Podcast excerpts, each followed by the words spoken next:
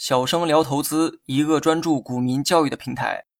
今天呢，咱们来讲一下通过净现比判断企业盈利的质量。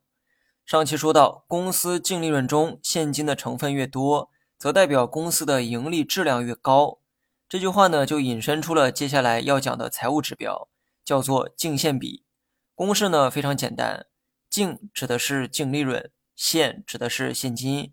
也就是用经营活动现金流净额除以净利润，得出的就是净现比。我们讲现金流量表的时候提到过哈，公司呢只做三项活动，这三项活动产生的现金流分别是经营活动现金流、投资活动现金流和筹资活动现金流。这其中经营活动现金流啊尤为关键，在公司的经营活动中，用现金流入减去现金流出。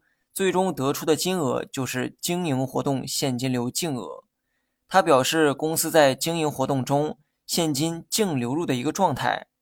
了解了经营活动现金流净额，剩下的就是找到公司的净利润。净利润呢很简单，你只需要在利润表中找到归母净利润即可，也就是归属于母公司所有者的净利润。最后呢，再回顾一下净现比的公式哈。净现比等于经营活动现金流净额除以净利润。那么公式表达了公司每赚一块钱的净利润时，伴随流入的现金数量。净现比可以很直观的看出公司盈利质量的好坏。净现比数值越高，代表公司的净利润中现金占比也就越高，也代表公司的盈利质量越高。市场普遍认为净现比大于零点七视为是合格。大于一则视为优秀，所以呢，大家在挑选个股时啊，不妨按照这个标准进行筛选。你不但要挑选净利润多的企业，还要挑选净现比高的企业，因为净利润多不代表现金收入多，而现金是所有资产的最终形式。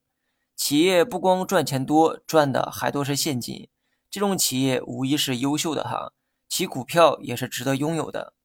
另外呢，说一个注意事项哈。很多人计算指标的时候都会用到很多的数据，比如说计算净现比需要用到两个数据，分别是经营活动现金流净额和净利润。